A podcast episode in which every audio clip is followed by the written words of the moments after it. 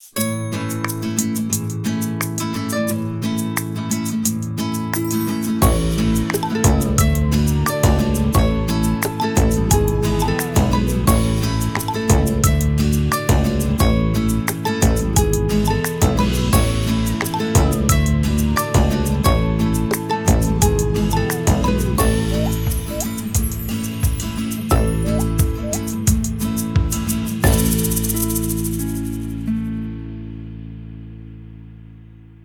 Hola, bienvenidos y bienvenidas a un nuevo capítulo de Ciencias Naturales para cuarto básico del programa Escuchando Aprendo de Canal Educa.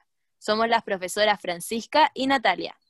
Hoy vamos a aprender sobre los cambios de la superficie de la Tierra, específicamente los sismos y tsunamis.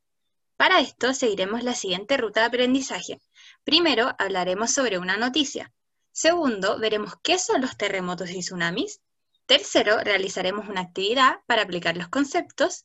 Y finalmente, recordar las ideas más importantes de los que aprendimos hoy. Profesora Natalia, hace unos días escuché una noticia que me pareció muy interesante. ¿Y de qué trataba la noticia? Hablaba del terremoto que hubo en Chile el año 2010. Decía algo así.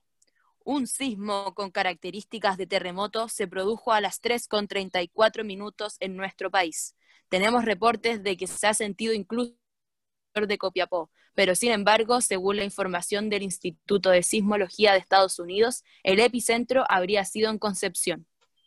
Sí, recuerdo que en el año 2010, el 27 de febrero, hubo un terremoto en la madrugada. Pero tengo una pregunta. ¿Qué son los terremotos y tsunamis exactamente?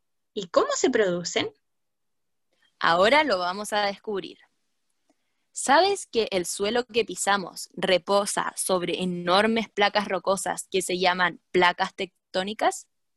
Así es, como un rompecabezas. Estas placas tectónicas flotan sobre un material llamado magma. Este se encuentra en estado líquido por su elevadísima temperatura, por lo que está en constante movimiento al igual que las placas tectónicas. Profesora Natalia, ¿y qué pasa cuando las placas se mueven hacia sentidos contrarios? ¿Ustedes saben qué ocurre?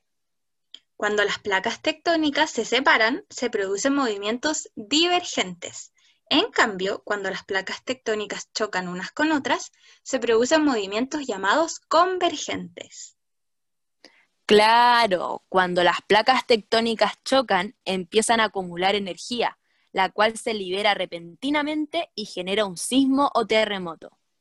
Ah, entonces los sismos son una vibración de una parte de la corteza terrestre provocada por la liberación de energía al realizarse un movimiento convergente. Ahora que sabemos qué son los terremotos y cómo se producen, ¿se te ocurre por qué en Chile se le dará tanta importancia a los sismos? Es porque Chile está ubicado sobre dos placas tectónicas, la placa de Nazca y la placa sudamericana. Ellas dos se mueven y chocan, provocando los sismos. Con razón, cada cierto tiempo hay temblores y terremotos en nuestro país. ¿Recuerdas que te mencioné que la noticia del principio decía, el epicentro había sido en Concepción?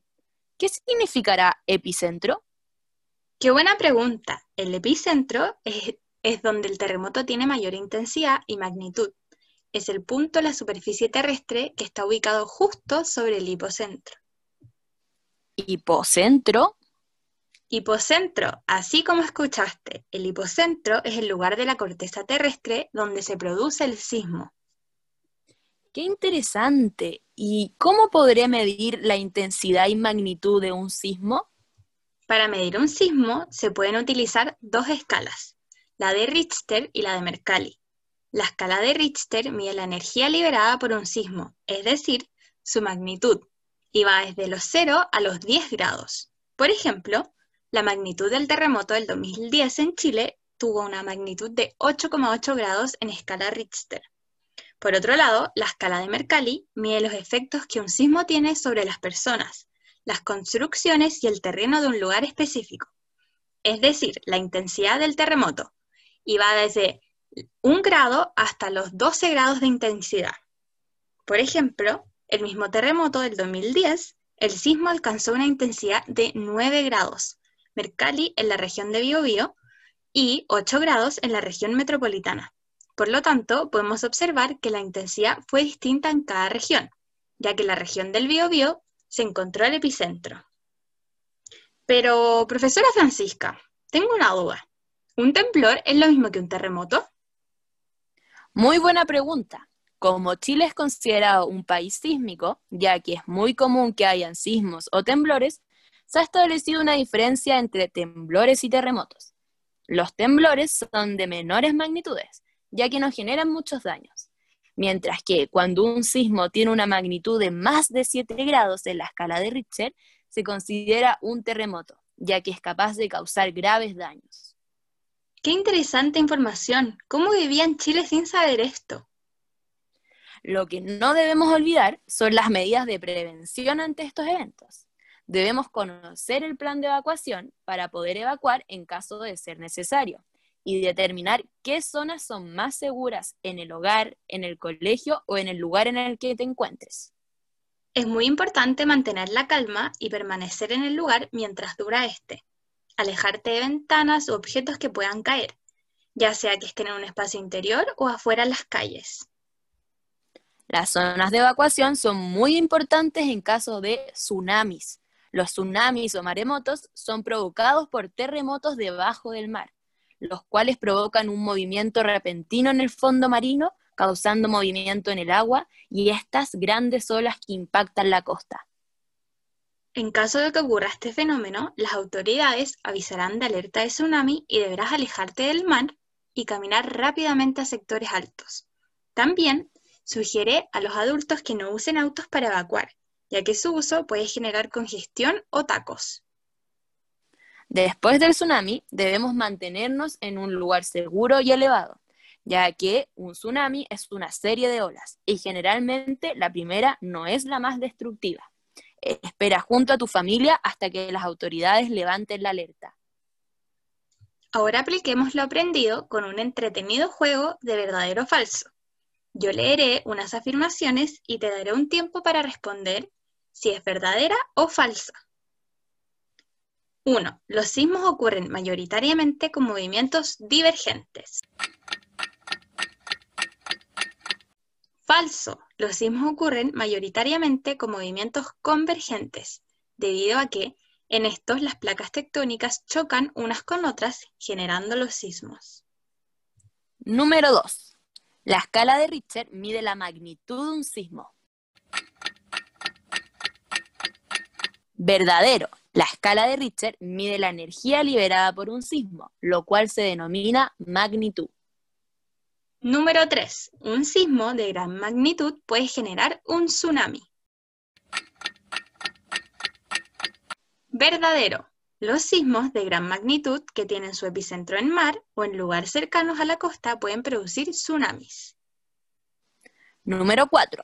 Durante un sismo debes pararte bajo los ventanales o ventanas. Falso. Y mucho cuidado con esto, porque se pueden romper y podrías salir herido por los vidrios.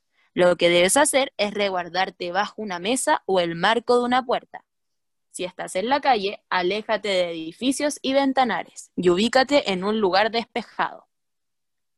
Entonces, ¿qué aprendimos hoy? Aprendimos que los sismos corresponden a una vibración de parte de la corteza terrestre y se originan mayoritariamente con movimientos convergentes de las placas tectónicas. Además, estos tienen hipocentro y epicentro.